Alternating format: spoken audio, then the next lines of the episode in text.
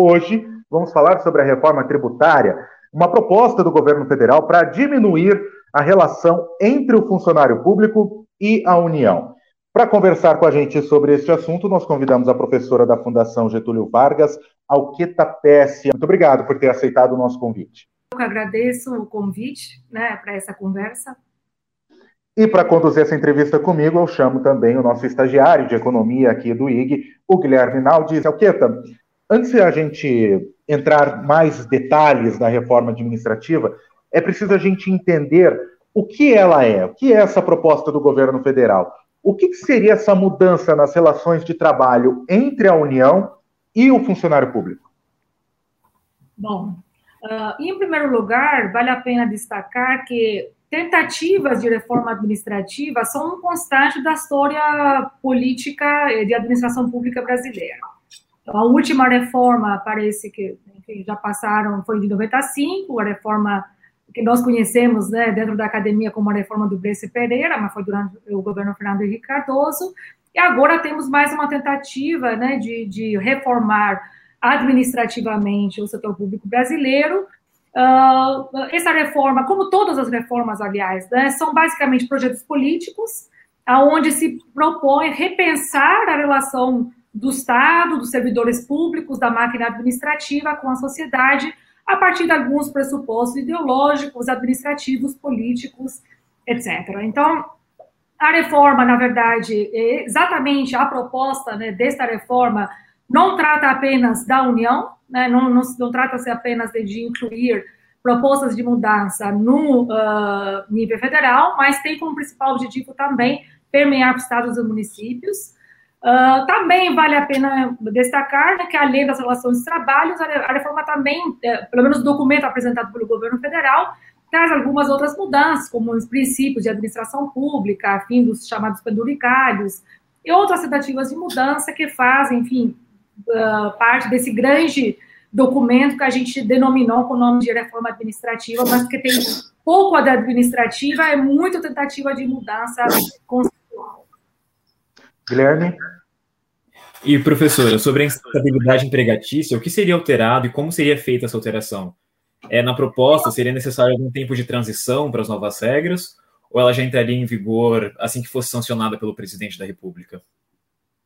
Na verdade, assim, o grande escopo, é o que preocupa mais dessa reforma é que, de fato, ela propõe mudanças nos vínculos trabalhistas do setor público. Eu acredito que, no final da discussão do Congresso, muita coisa vai ser uh, modificada nessa relação.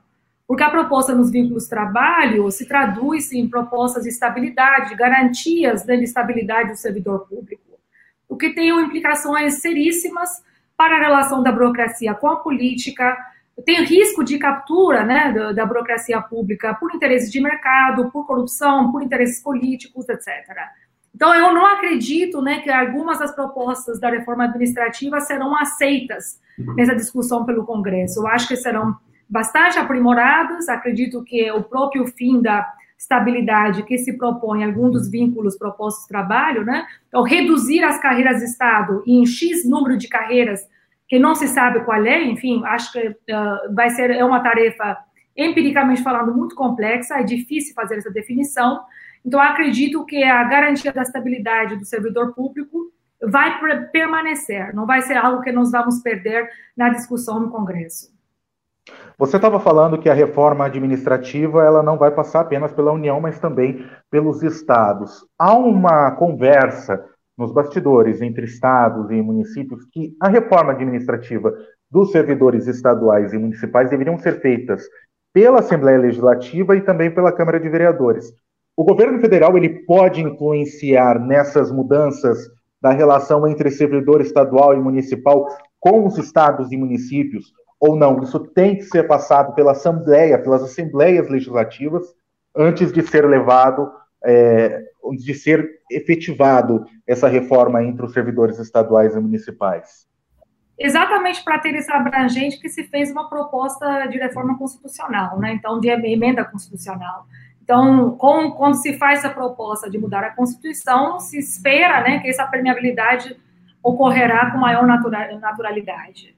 Então, essa é a ambição da reforma, essa é a justificativa principal de ter encaminhado uma PEC, mas isso, isso não, hum, é, enfim, uh, tem os seus poréns, né, porque uh, além de ser uh, boa parte da força de trabalho está nos municípios hoje, né, então ter implicações diretas para a maior parte da força de trabalho do setor público brasileiro, né, que são os professores, enfermeiros, assistentes sociais, etc., que estão lá na ponta nos municípios, levanta muitos questionamentos sobre risco de captura né, desses servidores, particularmente porque a gente sabe que mais, né, quando a gente chega perto dos municípios, a gente ainda está longe né, de uma reforma que a gente chama de uma reforma de natureza burocrática, weberiana, as relações de trabalho ainda são precárias, nem todas as carreiras públicas gozam da estabilidade, uh, os prefeitos, os políticos ainda têm muita uh, influência na força de trabalho uh, do, dos municípios,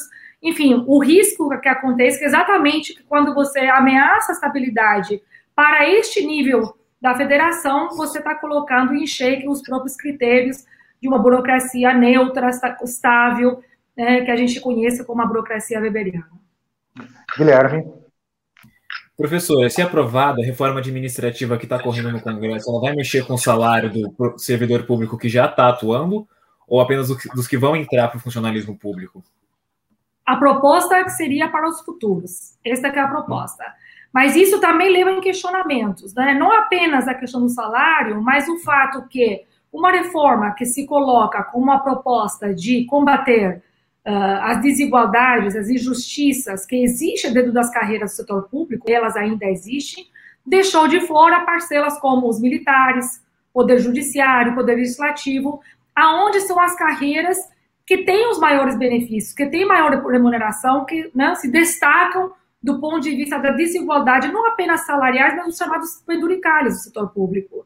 Então, uma vez que essas carreiras, esses setores são deixados de fora, se questiona qual é a eficácia né, da reforma, incluindo apenas uh, o poder executivo e o servidor, majoritariamente o servidor que está na linha de frente. Uhum. Professor, você citou um ponto muito importante aí, né? Dentro dessa reforma administrativa, estão apenas os servidores de carreira, não são aqueles, por exemplo, militares, políticos que têm os maiores salários, né? Entram nesses também juízes e policiais militares e policiais civis e federais. Dentro desta lógica, é injusto a gente dizer que apenas os servidores, por exemplo, servidores do Banco do Brasil, Caixa Econômica Federal, é, outros tipos de servidores dentro da estrutura da União, serem prejudicados com o fim desta estabilidade ou com a redução salarial para os futuros servidores e não mexer nos salários daqueles que já têm os valores maiores, como juízes, como políticos, que ganham pelo menos 33 mil reais cada um deles, o teto do Supremo Tribunal Federal é 39 mil reais.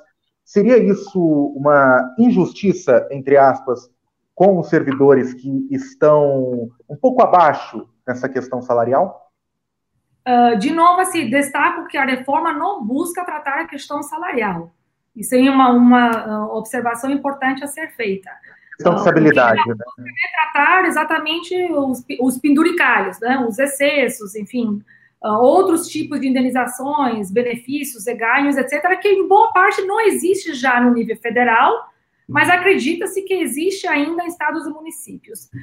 A injustiça que se cria é que esses benefícios adicionais de natureza mais corporativista, eles de fato não estão alocados majoritariamente no poder executivo. Eles estão mais alocados no poder judiciário e legislativo. Então, o próprio, enfim, os próprios servidores públicos não aceitam bem essa reforma, embora conceitualmente o fim de, dessa disparidade no setor público seja moralmente aceitável, exatamente porque essas parcelas do serviço público são deixadas de fora. Então, é sempre a brincadeira que eu faço. Se você, enfim, existe captura no setor público brasileiro, captura burocrática existe, existem interesses corporativistas, existem.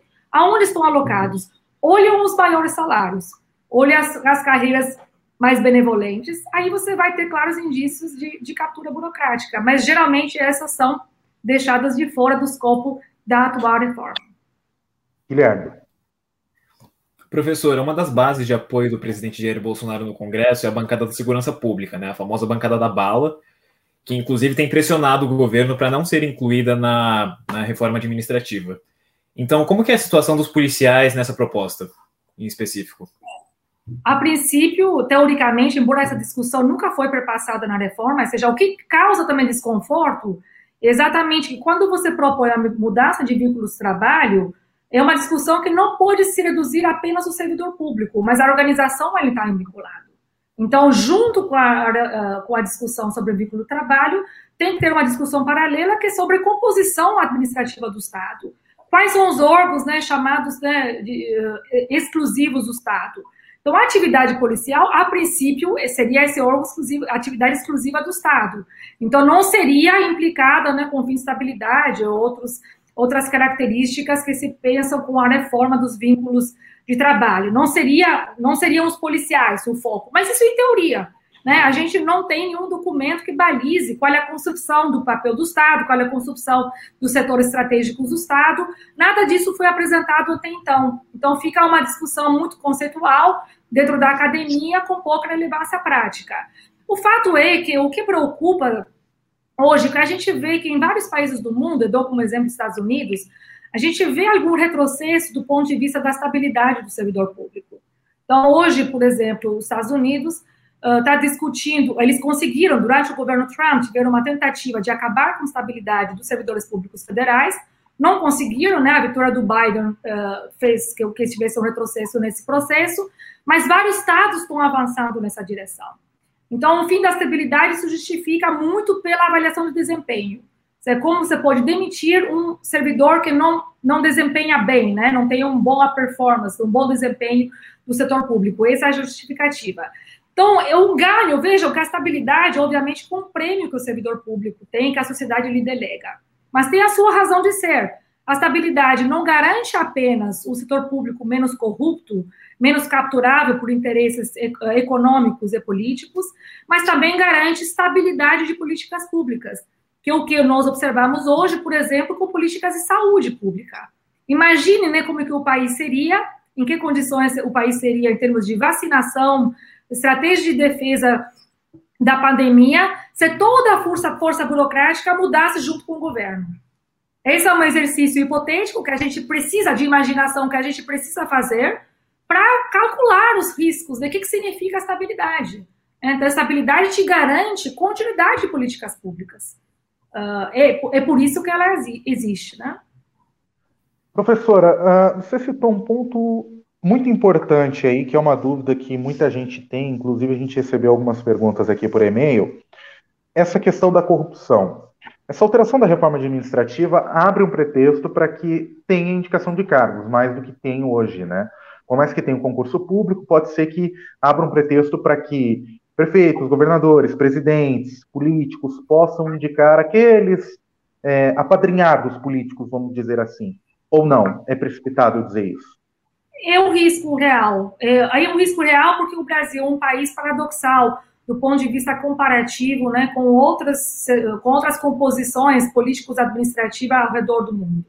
O que, que eu quero dizer por paradoxo? Se, por um lado, o Brasil conseguiu consolidar uma burocracia forte, né, profissional, que goza de estabilidade, muito no nível federal, mas também razoavelmente bem nos outros níveis da federação, por outro lado, o Brasil também tem uma, uma boa proporção de cargos politicamente indicados, né, os DAEs, né, uh, é um número grande. Então, as pesquisas internacionais indicam que os países que performam melhor, que têm um melhor desempenho econômico administrativo e também menor, menores níveis de corrupção, têm uma burocracia independente da política.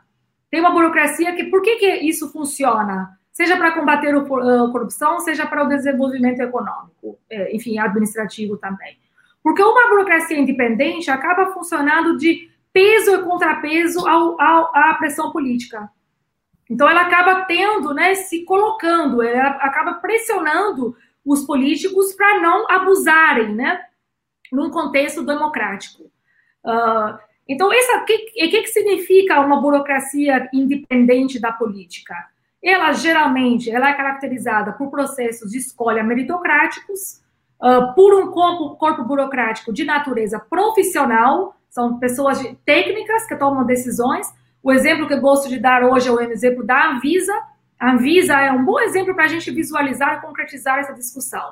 Né? Uh, muito foi acusado da mídia né, que o, o governo Bolsonaro capturou a Anvisa politicamente porque indicou os cargos né, do board, né, do, do, conselho diretor. Na prática, isso não aconteceu. A agência continua a tomar decisões técnicas, profissionais, baseadas em evidências. Por quê? Porque tem um corpo de funcionários preparado, profissional, cientistas, que sabem o que é uma boa vacina de uma má vacina, que sabem ter critérios corretos para essa decisão.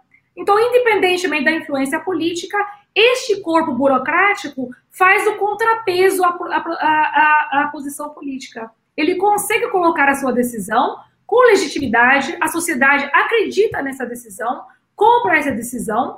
Hoje, acredito, é, posso dizer de boca cheia, que qualquer ah, vacina aprovada pela Anvisa é aceita pela sociedade brasileira.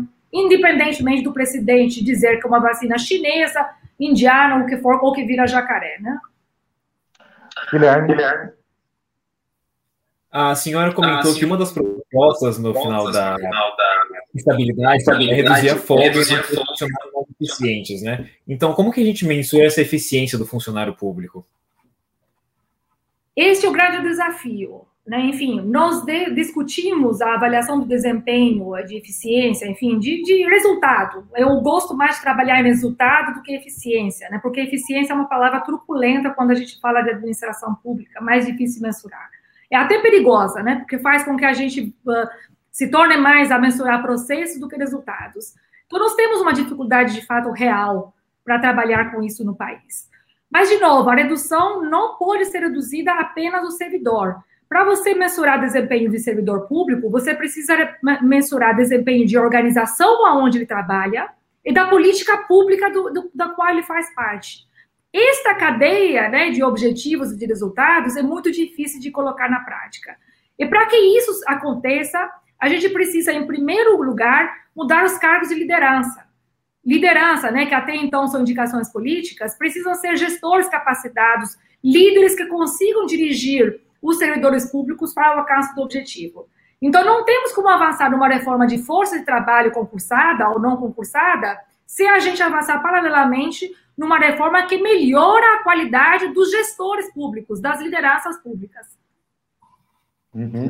Professora, é, ainda sobre essa questão dos protestos né, da oposição, o presidente Jair Bolsonaro enfrenta uma resistência muito forte de sindicatos e também da oposição do governo em relação a esse projeto. Eles falam que isso vai prejudicar o servidor público. Há realmente o risco de prejudicar o funcionário público que vai entrar na União? Há um risco. Há um risco porque se olha sempre o copo meio, vazio, meio cheio, né? Não, se olha esse outro uh, lado da, da moeda. Enfim, para o setor público funcionar, essa relação administração-política é uma, uma, uma relação primordial né, no bom funcionamento do, do setor público.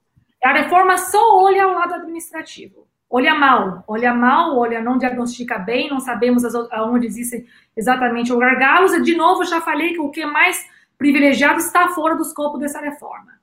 Também olha mal os cargos de liderança, enfim, esses cargos que vão fazer a relação da máquina administrativa com a política. Enquanto essas definições persistirem, não tem como ter aderência uh, de, de, dos próprios sindicatos, associações, setores públicos. É natural, essa resistência é natural, né? É algo que vai acontecer e que precisa ser negociada de forma mais adequada para que a gente não jogue fora né, alguns ganhos uh, que vieram junto com a democratização do país. Antes de você perguntar, Guilherme, deixa eu só fazer um, um, um adendo. Dentro dessa, desse protesto há a possibilidade de os servidores públicos também perderem o interesse né, de serem funcionários públicos. Há a possibilidade daqueles que querem entrar ou que vão prestar uma prova, eles perderem um pouco esse interesse por conta do fim da estabilidade e também esse, essa insegurança de poder ser demitido a qualquer momento, né? Isso é um cenário que eu, não, eu pessoalmente não acredito muito. Eu vou dizer o porquê. O setor público brasileiro tem um prêmio salarial. E se você colocar ainda a questão da estabilidade, se torna muito mais amplo. Mas mesmo perdendo estabilidade, e não é apenas o setor público brasileiro, boa parte dos países do mundo né, melhor o servidor público que o privado. É, o que eu quero dizer é que o mercado brasileiro, o mercado desse setor, setor privado brasileiro, não é tão dinâmico aqui como, assim como se pensa de antemão. Não é tão, não é tão atrativo, né? não oferece tanta possibilidade de trabalho, enfim, como o setor público ainda oferece no Brasil. O prêmio salarial no nível federal, se não me engano, é na ordem de 90%. No estadual, uh, é talvez um pouco maior do que 10%. No nível municipal, que realmente você fica quase igual ao setor privado. Mas, enfim, o, o setor público brasileiro ainda é um bom empregador. É o melhor empregador do que o setor privado. Então, isso é um cenário que eu não acredito muito. Por exemplo, eu li né, uma manifestação uh, do Poder Judiciário, né, que alertava muito sobre esse risco, né, que se você perdesse, fez 60 dias, etc., não teria candidatos bem capacitados. Eu acredito que isso não é algo, um cenário realista. Não é por isso, é porque realmente é necessário trabalhar com uma força de trabalho que goze mais estabilidade. É natureza do setor público que demanda isso. Não é apenas para evitar corrupção, capturas, etc., mas também para garantir estabilidade de políticas públicas. Uhum. Guilherme? Professora, como que a reforma administrativa vai impactar os cofres públicos? É uma incerteza, certo? Uh, eu gostei muito de um material preparado pelo Vinícius Amaral, Vinícius Amaral, né, do Senado, consultor do Senado, que faz um pouco trabalho esses cenários. Também tem outros materiais interessantes, porque o governo não apresentou que o governo apresentou foram números jogados no ar, mas nenhum documento que sustentava de fato os ganhos uh, fiscais, eventualmente que, uh, decorrentes da reforma. Por quê? Porque não se tem um diagnóstico, quais são né, as carreiras né, que são mais sobrevalorizadas, aonde teria maior impacto, etc. Então, é uma incógnita. Eu, eu acredito, assim como o Vinícius também destaca, que você pode avançar muito nessa direção, fazendo uso da legislação já existente, aprimorando já uh, a legislação já existente. Então, aliás, uma pergunta que nós precisamos fazer. Por quê? Né? Porque até hoje tivemos dificuldade de, avaliação de avaliar desempenho do servidor público. Por que, que algumas carreiras sempre conseguiram aumentos salariais a despeito da crise econômica fiscal que o, o Brasil uh, passa, né? Então, quando a gente entende as razões do porquê, por, os porquês, né, dessas uh, desses fenômenos que existem a despeito da legislação, uh, nós vamos começar a perceber que não vai ser como uma reforma administrativa, nem imposto de cima para baixo, que você vai resolver isso tudo. Essas carreiras corporativistas vão continuar a serem corporativistas e vão continuar a terem ganhos, porque elas negociam diretamente no Congresso. Elas têm força né, de negociação, de captura mais direta no Congresso. E isso não está sendo arcado pela reforma. Você que está nos acompanhando pode continuar mandando a sua mensagem se você tem alguma dúvida através do YouTube, no Facebook e também no nosso e-mail economia@igcorp.com.br. A gente ainda vai continuar tirando as suas dúvidas aqui. E uma dúvida que também chega muito para a gente quando a gente debate sobre reforma tributária aqui no IG é sobre como é que funcionaria essa demissão. Seria como é feita na CLT? Simplesmente você é demitido, você tem os seus direitos e fica por isso mesmo, ou ela será mais burocrática? Como é que vai funcionar isso? Uh, de novo, eu acho que é exatamente o, o, o, perigo existe exatamente nesses detalhes, né? Porque se for simples como isso, seria um retrocesso gravíssimo. Então, qualquer desligamento por desempenho, enfim, por falta de desempenho, precisa passar por processos administrativos adequados. Em Portugal, né, por exemplo, né, que é um país que se usa muito de benchmarking para a reforma administrativa, tem um foro, né, tem uma instância administrativa que analisa estes casos. Né? Então, você tem, o, o, servidor público tem aonde recorrer. Não é uma demissão arbitrária, jamais é uma demissão arbitrária unilateral.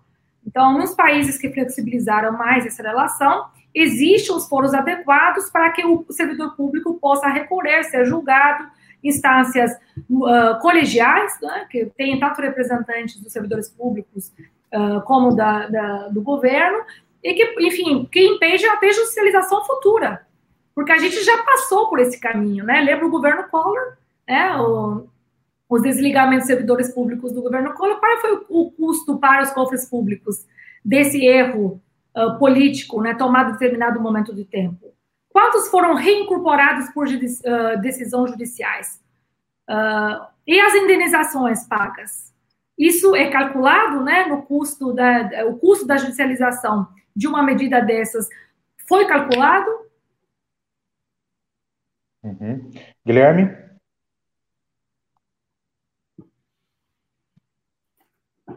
Guilherme, nós tivemos, acho que, um problema técnico com o Guilherme. Eu acho que ele não está nem nos ouvindo, a câmera está travada. Guilherme, se você estiver nos ouvindo aqui através da live, sua câmera está travada e o seu áudio não está chegando para a gente. Nós tivemos um pequeno problema técnico, então eu já vou fazer emendar uma outra pergunta aqui. É, nós demoramos alguns anos para ter uma outra reforma administrativa, uma outra discussão de reforma.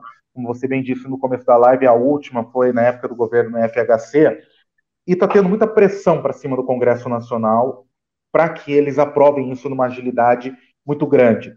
Né? Com, normalmente as reformas elas ganham um pouco mais de tempo. A reforma previdenciária ganhou um pouco mais de tempo. A reforma administrativa, a reforma trabalhista ganhou um pouco mais de tempo de discussão no Congresso.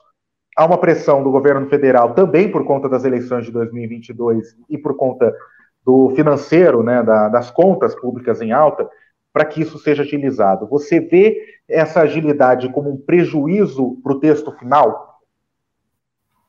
Uh, primeiramente, eu não acredito 100% nessa agilidade do governo. Não acho mesmo que é uma agenda tão prioritária assim.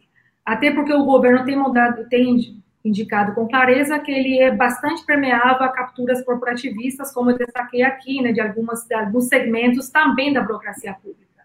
Então, não acredito nesse fôlego todo, nessa ansiedade toda do governo de avançar de fato para a reforma.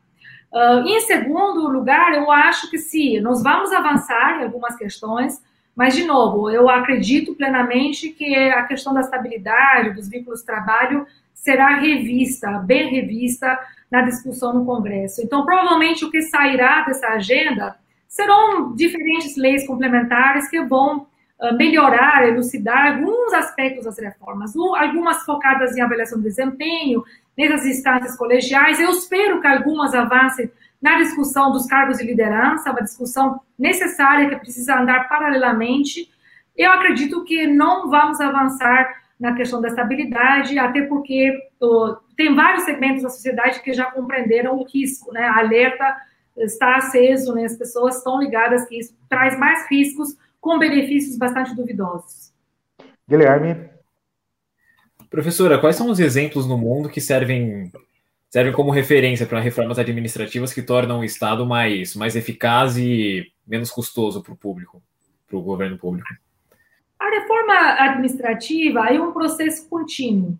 Aliás, a única forma de melhorar o serviço público é um processo contínuo. Eu já, já destaquei no início da minha fala que, obviamente, em alguns momentos históricos, é conveniente para os governos tornar essa pauta uma pauta política. Seja por, enfim, por, porque existe uma situação social, é uma pauta atrativa quando o novo governo ganha, especialmente quando temos, estamos no momento de crise fiscais, etc. Então, são os momentos que a gente enxerga assim como típicos, né, onde junta né, os interesses, a ideologia, a disfunção, né, no sentido de uma crise em andamento, onde a reforma torna-se um, um, projeto político. E, de forma geral, nós também sabemos, por base em pesquisa, que esses documentos muito abrangentes de reforma, eles tendem a falhar em curto prazo. Então, não existe nem memória de nenhum documento que tenha sido aprovado na sua íntegra. Né? Até porque eles assumem uma natureza de colcha diretário. Então, acabam tendo tanta coisa dentro do documento de reforma que um, um objetivo contradiz o outro. Uh, como eu chamei a atenção da contradição de você diminuir a injustiça, mas deixar fora os que mais são privilegiados. Isso é uma, uma contradição no próprio, no, no, próprio documento da reforma. Uh, agora, nós, no mundo todo, embora formalmente a, estabilidade não exista uma defesa 100% a, a, da estabilidade, na prática você consiga demitir, isso é um instrumento, é uma instituição muito respeitada. Então, os países mais desenvolvidos do mundo têm burocracias estáveis. Não, os Estados, o, a Força de Trabalho Federal nos Estados Unidos é assim, os países do OCDE são assim, aonde não temos burocracia estável? Em países não desenvolvidos. Então, isso é algo que nos faz pensar, não é? Se a gente olhar aqui na América Latina, temos muitos pares aqui, burocracias, que não gozam da estabilidade que a burocracia brasileira goza, né? Uh, países do CDE, né, a demissão é um processo raro, não é, um, não é algo que acontece toda hora. Então, só por esse dado, né, já podemos, temos alguma informação que nos diz que, olha, não é voltando atrás que você vai melhorar o, a, o desempenho do setor público. É melhorando com base nessa habilidade.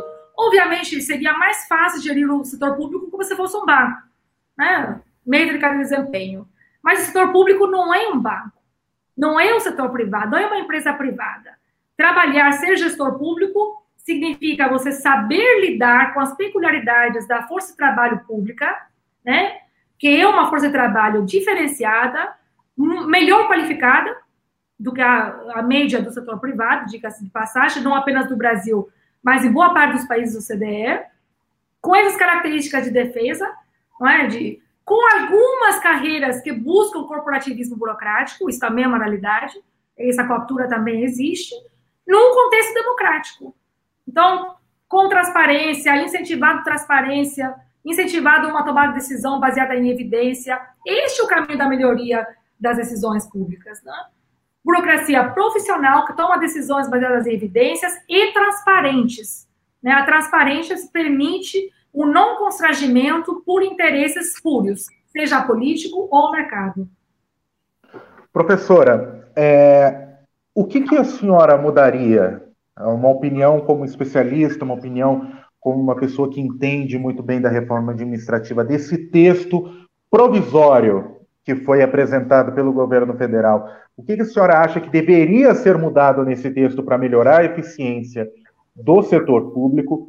E também o que, que a senhora acha, qual a expectativa da senhora para as mudanças no Congresso Nacional? Eu acho que nós vamos avançar em leis complementares. Nós não vamos aprovar uma emenda, não, uma proposta de emenda constitucional, mas vão, vai ter desdobramentos do ponto de vista de aspectos das reformas que vão tentar melhorar em aprimorar arcabouço legal já existente ou em propostas de novas leis. Tá? Esse é o caminho que eu enxergo. Então, é um caminho mais gradual, mais incremental, mas é o único caminho possível para que a gente avance de forma mais sustentável para uma reforma da qual não, se, não, não, temos, não tenhamos arrependimentos né? no futuro de curto prazo, de médio prazo e principalmente de longo prazo. Uhum. E quais são os futuros? Eh, qual é o futuro, na verdade, do servidor público? A gente tem mais uma reforma administrativa agora que provavelmente deve ser aprovada por conta do apoio que o governo federal tem dentro do Congresso Nacional. Mas, como você disse, ainda é preciso muito ainda para alterar, é, para melhorar a eficiência do servidor público, né, do serviço público. Você acha que a gente pode ter uma reforma da Previdência nos próximos anos, daqui uns 10 anos, daqui uns 20 anos, Podemos ter outras alterações? Não vamos ter alterações. A gente já vai ter alterações, sem dúvida que essas vão acontecer, né? Vai, vai tentar aprimorar né, alguma forma de avaliação do servidor público, das organizações públicas, alguma instância colegiada que possa trabalhar os conflitos de interesses que surgirão a partir dessa mudança. Esses serão avanços previsíveis. Algumas propostas das reformas já caíram, por exemplo, a autonomia do presidente da República de criar ou distinguir órgãos públicos já não passou, né, já na primeira visão. Então, a tentativa de introduzir outros princípios constitucionais também, enfim, já, já foi uh, abandonada desde o início. Enfim, mudanças serão feitas, né? Só que essas serão incrementais. Eu espero que também elas abarquem a melhoria nos processos de seleção dos dirigentes públicos. Este é um passo importante que o Brasil precisa dar. O exemplo, por exemplo, do Chile, né, o nosso vizinho, né, uh, que faz porque sem um processo de seleção adequado de dirigentes públicos, não tem como pactuar resultados com os servidores. Eles são né, os implementadores das políticas. Né? São os dirigentes que fazem essa pactuação com os políticos. Esse também precisa se tornar um processo mais profissional. Guilherme, Professor, agora pensando em privatizações, a gente está vendo que grande parte das empresas públicas do Brasil estão indo para o setor privado, ou pelo menos sendo distribuídas pela capitalização. Você acha que esse processo tem alguma interferência na, no funcionalismo público, de certa forma, direto ou indiretamente? Uh, eu sempre gosto de distinguir quando falamos sobre a privatização, a gente está falando sobre uma transferência para o setor privado o papel do Estado muda 100%. Então, a única intervenção que o Estado tem, uma vez que privatiza, privatiza é via regulação. O que, que, é isso? Colocando regras de jogo. Que o setor privado, assim como nós, como cidadão, precisamos reconhecer e se submeter. Então, a privatização é uma mudança substancial na regra do jogo. Não é parceria, não é concessão, não é parceria público-privada, não é uh, concessão patrocinada, não é termo de parceria com o ESA ou CIP. Isso tudo é diferente da privatização. Então, a privatização é necessária? É necessária. Alguns serviços é possível e é possível. Nós sabemos que uma parte da agenda desse governo foi uma agenda mais liberal, de uma economia mais liberal de mercado, é razoável, a população, enfim, votou para esse tipo de, de, de agenda também. Uh, eu até me surpreendo né, com um pouco avanço que tem tido na agenda de privatizações nesses dois anos do governo. As promessas iniciais foram mais generosas do que na, na prática se concluiu, né? Uh, entretanto, uma vez que você avança neste, neste lado, o que você precisa consolidar é o papel do Estado regulador. É um Estado que saiba fazer boas regras de jogo, né, boas leis, né, que o setor privado depois precisa, enfim, ter o compliance, né, precisa observar para trabalhar dentro das regras justas de uma economia de mercado. Professora, obrigado pela sua participação conosco. Muito obrigada, foi uma grande satisfação falar com vocês. Agradecer também ao Guilherme Naldes, que foi o nosso colega aqui que fez a entrevista junto. Guilherme, obrigado pela participação. Eu que agradeço, João. Obrigado mais uma vez, professora, pela sua participação com a gente hoje. Muito obrigada, ah, Guilherme. Obrigada. Se você quer mais informações, acesse o nosso site economia.ig.com.br e fique, claro, sempre muito bem informado sobre tudo o que acontece na economia do Brasil e do mundo.